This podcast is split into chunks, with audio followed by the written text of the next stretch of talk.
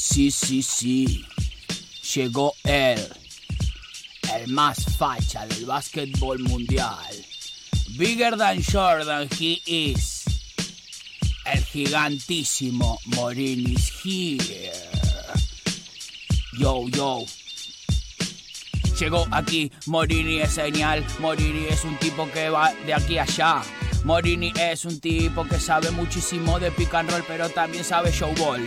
Morini es un tipo que viene por aquí, pero también por allí, él es así. Morini es amigo de Harden, también a veces fue amigo de No Whiskey. Morini puede tirar de tres, pero también puede hacer una bandeja así. Morini puede hacer una volcada genial para ganar el juego de las estrellas. Morini, tú lo sabes. ¿Para qué te lo digo, Morini? Si tú eres un tipo que sabe de aquí y sabe de allí. Morini sabes de fajas, Morini sabes de rolls, Morini sabes postearte, Morini sabes de todo, Morini tú eres la vida, Morini te pertenezco, Morini hasta los huevos, Morini. Ampliando la franquicia de Campaso a Deck y vislumbrando si Harden llega a los playoffs. ¿Qué pasa con Anthony Davis? ¿Qué pasa con LeBron? ¿Qué Basta pasa con Rono. Antetokounmpo? ¿Qué Basta pasa con. Spider Mitchell? Diego Morini, ¿cómo le va? Hola, ¿cómo están? Hola, Seba, Javi, Romy, ¿cómo andan? ¿Qué onda, Diego? ¿Qué ¿Todo tranquilo? tal? Sí, todo tranquilo, todo tranquilo acá con, con mucha NBA, con mucho básquet, que no para nunca. que Eh, ¿Puedo decir algo? locura. ¿Puedo decir Sí. algo? Así al aire y random, lanza.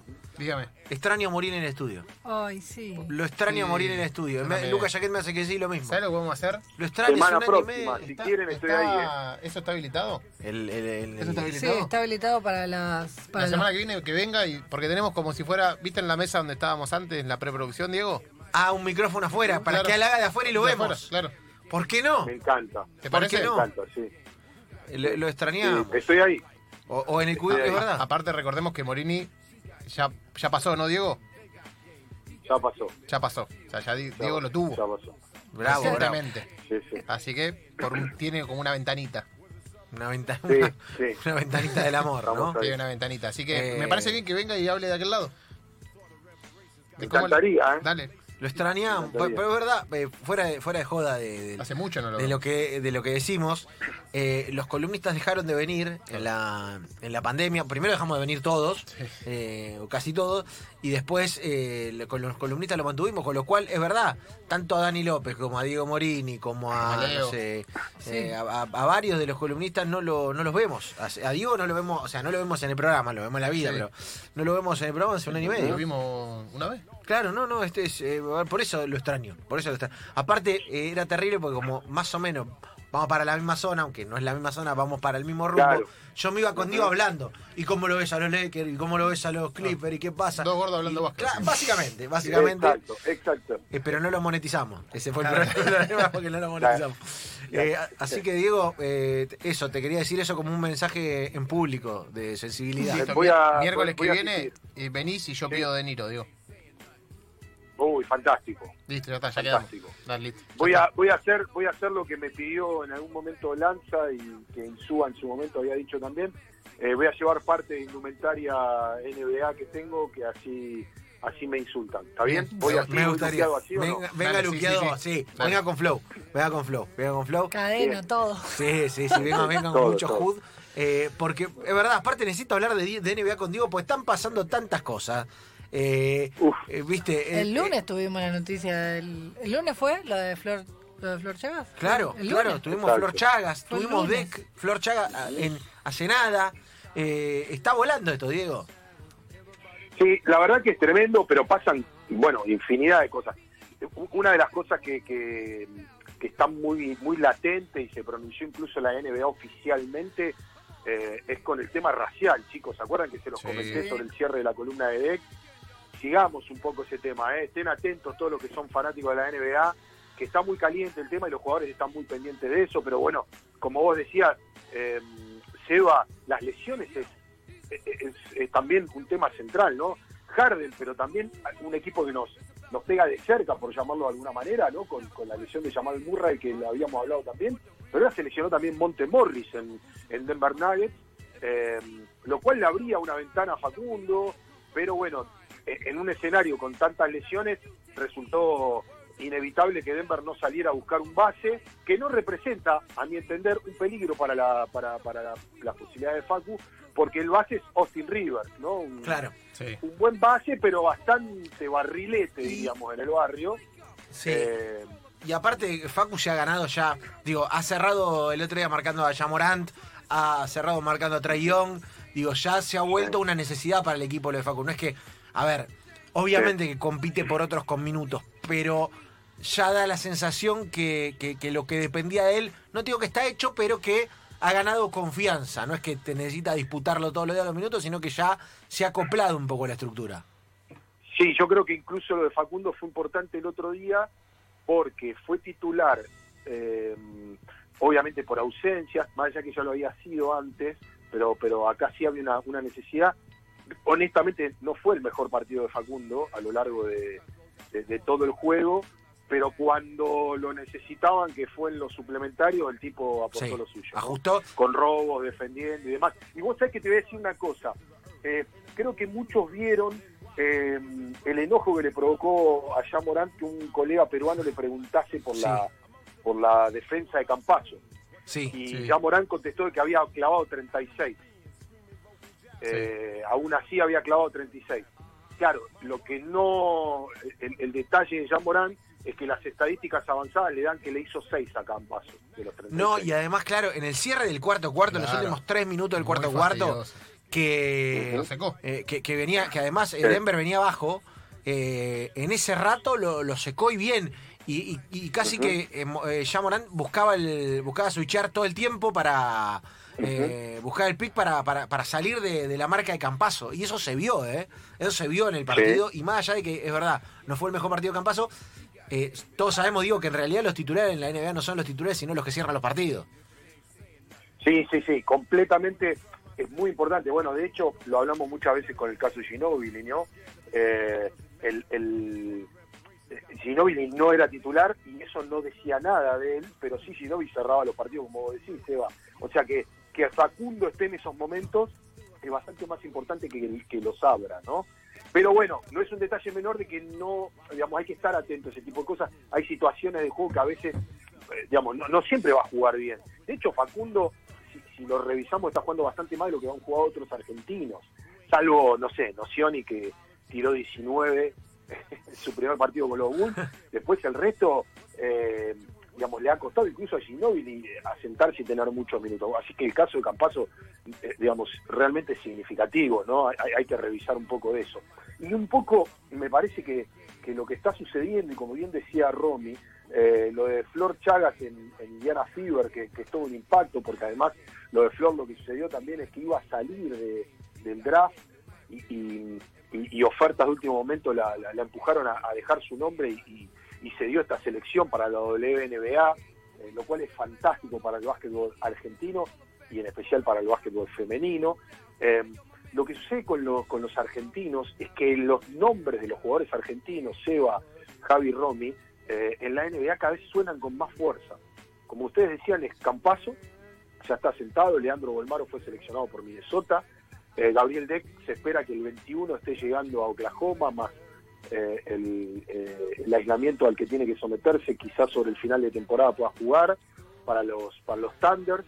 Eh, como decíamos, Flor Chaga con, con Indiana Fever, pero lo más significativo es que empezó a sonar con mucha fuerza en la última semana un nombre que no sorprende, pero que sí esté sonando con tanta vehemencia sobre el cierre de una temporada regular y que alguno se anime a decir que existiría alguna mínima chance de que haya un equipo como los New York Knicks que quieran tentarlo para los playoffs.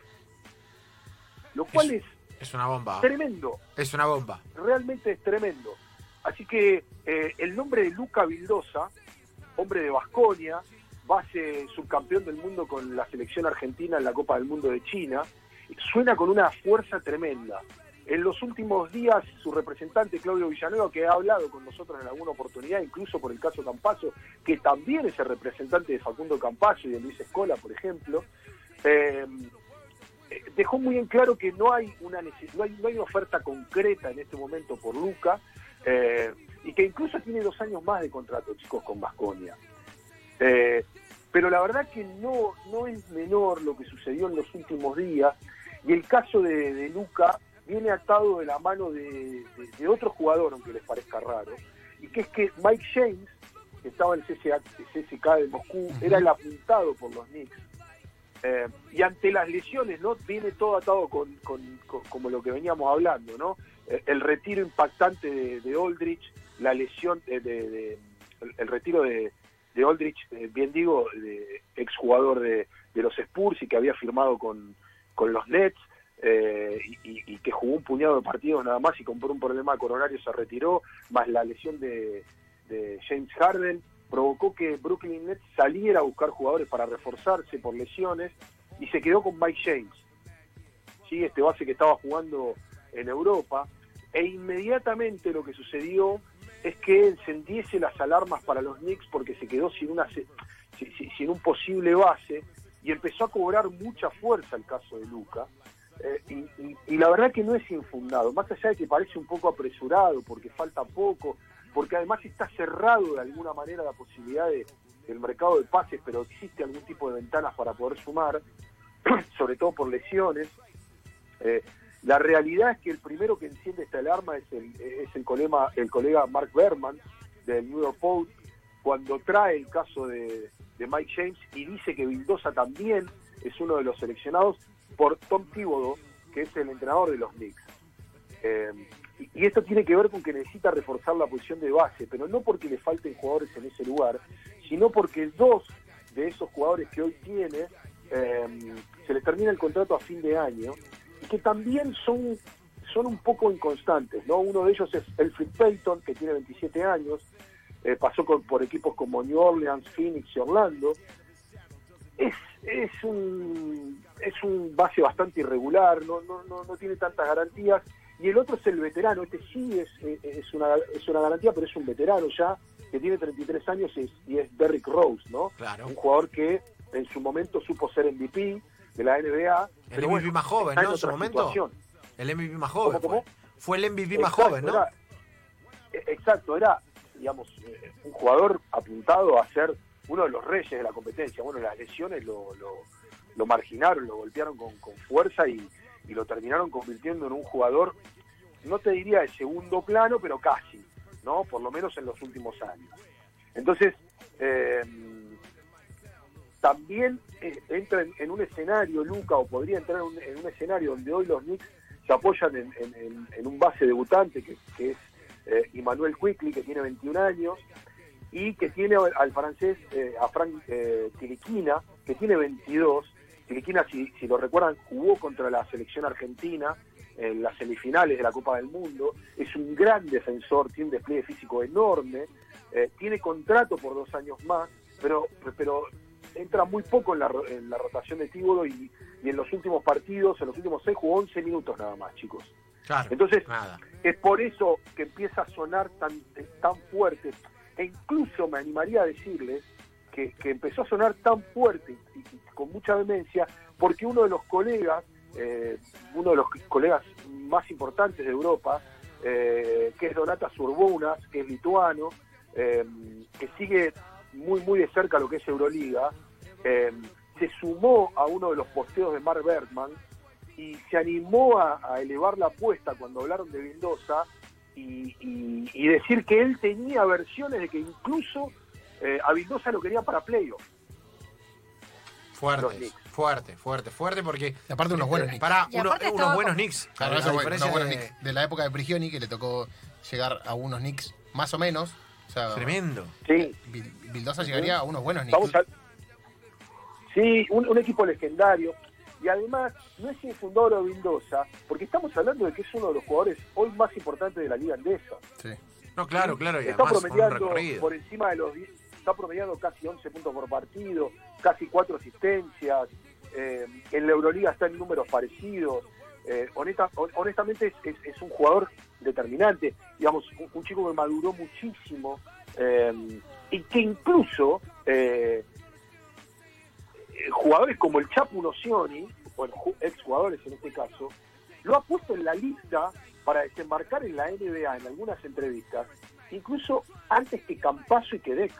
Sí, Cuando le preguntaban a él quién era o quiénes eran los jugadores, uno de los primeros que mencionaban a Luca Vildosa. Claro, y, y además con un desarrollo por delante, ¿no? Con, to- todavía con margen de mejora, Bildosa, en el buen sentido, ¿no? Totalmente, Luca Vildosa, primero lo que hay que entender es que Luca Vildosa siempre fue un chico, digamos, siempre fue eh, un jugador, tiene 25 años, Nada. y siempre fue un jugador con un enorme talento. Eh, Vasconia, que es uno de los equipos fuertes de la Liga Andesa, eh, se lo aseguró eh, un año antes de soltarlo de la Liga Nacional. ¿sí? Eh, lo dejó un año incluso jugando en Quilmes, en Mar del Plata, y después se lo llevó. Le costó hacerse dueño del equipo, pero hoy es dueño total del equipo. Sí, y Diego, déjame marcar algo para el que no es público básquet, que 25 años en el básquetbol es, eh, esto es todavía para el nivel NBA carrera incipiente. Sí, Eh, claro. es, que es, Claro. digo, es- es entrar Absolutamente. en la- es empezar a entrar en la, La plenitud. rueda, sí, claro, sí, no es difícil en la NBA, salvo excepciones, Luka Doncic y, y alguna que otra más. Los jugadores hasta los 25 o 26 años tienen un desarrollo eh, que, que recién ahí van entrando a ser eh, eh, tipos importantes. Digo, por eso digo que Vildosa tiene muchísimo por delante. Sí, totalmente. Y además, en el caso de Vildosa, a diferencia, a diferencia de otros jugadores, eh, es que él está aprobado como jugador ya en Europa. Claro. O sea, si bien todos los que están en Europa tienen que pasar un proceso de adaptación cuando desembarcan en la NBA, si es que sucede con el caso de Lucas, nadie cree que no vaya a suceder, no sabe cuándo, pero nadie cree que no vaya a suceder al menos ese paso, es que él ya está aprobado que es un jugador de valía en Europa, lo cual le da un cierto plus. Pero además, en el caso de Luca, hay detalles muy chiquititos que los que somos medios fanáticos del básquet seguimos y, y- y que, que los quiero compartir con ustedes, es que no es un detalle menor que haya sucedido algo particular en el caso de Luca Vildosa el año pasado, en 2020, incluso antes que Facundo Campazo. ¿Y saben qué es, chicos? ¿Qué? Que Luca Vildosa forma parte del staff de la empresa Octagon.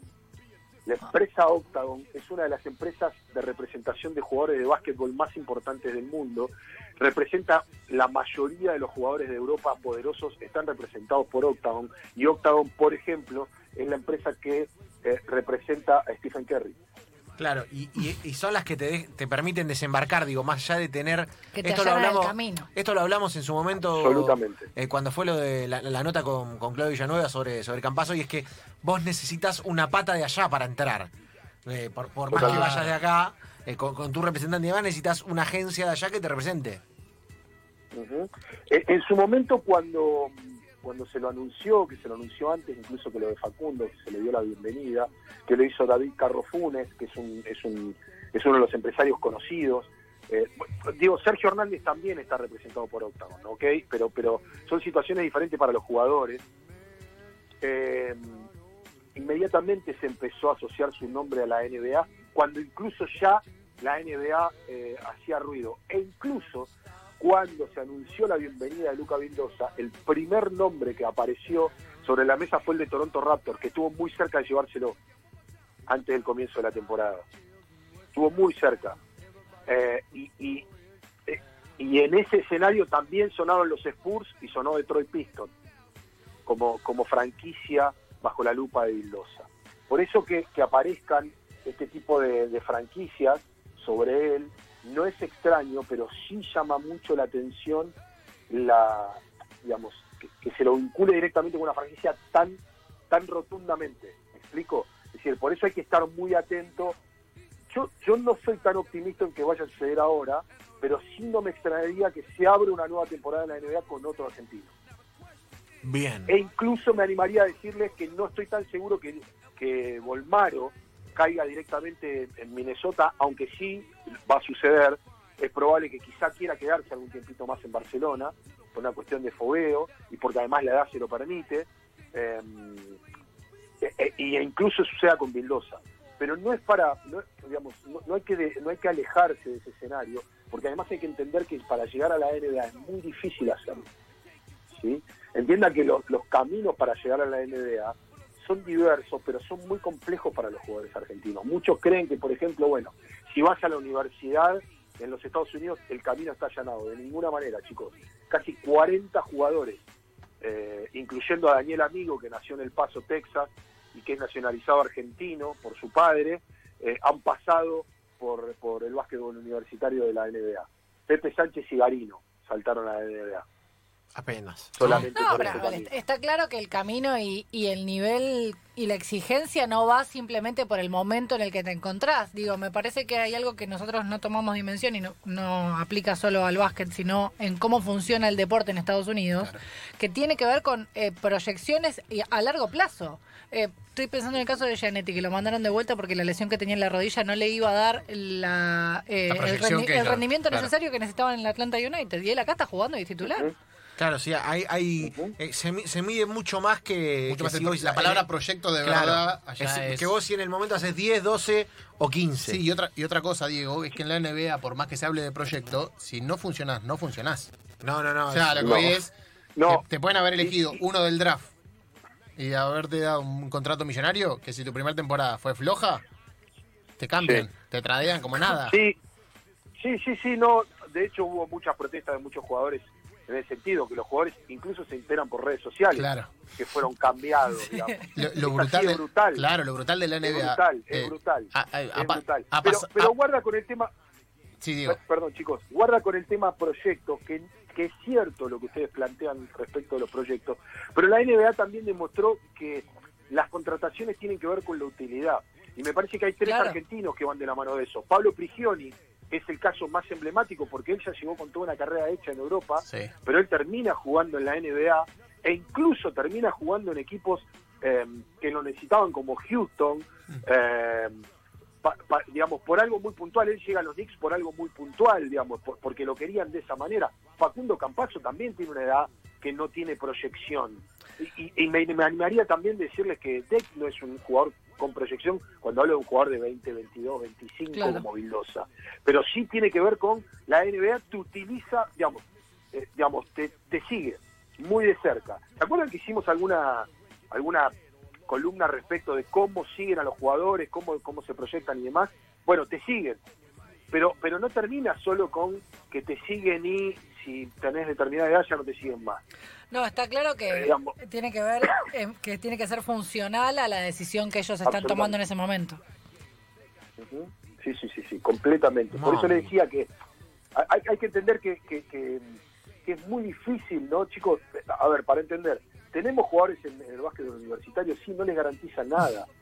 Eh, no, no, no es que eh, por estar en el básquet universitario directamente van a llegar a ese, a ese escenario. Francisco Farabelo y Francisco Cafaro son dos referencias de eso, que es probable que tengan alguna, alguna chance o que estén, que sin duda están siendo seguidos por jugadores, eh, por, por franquicias en la NBA, pero no, no les garantiza nada. Por eso cuando un nombre de un jugador argentino está asociado directamente con una franquicia, gana muchísima preponderancia. De hecho, selecciones como la de Nicolás Lapro- Laprovítola o Patricio Arino, como mencionábamos antes, fueron por pruebas que consiguieron con los Spurs. Claro. Es cierto que estaba Ginobili detrás y que habilitó eso, ¿no?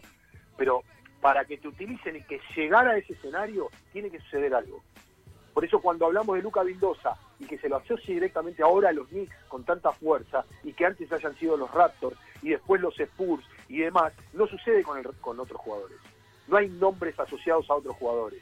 Porque les podría decir, jugadores como Eric Thomas o Daniel Amigo, como yo les decía, eran proye- fueron proyectos incluso para selección argentina que no prosperaron, pero que nunca estuvieron en un radar cierto de la NBA. Bien, bien. ¿ok? No Qué hubo bravo, qué bravo. a eso. Qué bravo este mercado, qué bravo la NBA, qué bravo el mercado, pero tenemos otro argentino ahí en ciernes, Luca Vildosa es el hombre y es el nombre el que nos cuenta Diego Morini como cada miércoles. Dieguito, nada, estamos eh, eh, en vos creo, no, no es como Luca Rodríguez que me dice, no, compramos criptomoneda Cardano que va a andar y después se cae. Yo, si vos podés decir Vildosa, yo pongo Vildosa, aparte eh, es un fenómeno y la, la ha roto toda en la, en la selección y sobre todo en el Un Mundial, así que nos quedamos atentos a eso, querido amigo, y esperamos verte pronto. Fantástico. Y el miércoles próximo estoy ahí y no acepto el desafío de Lanza, vamos con pronóstico. Señores, lo cuenta, lo dice el señor Diego Morini.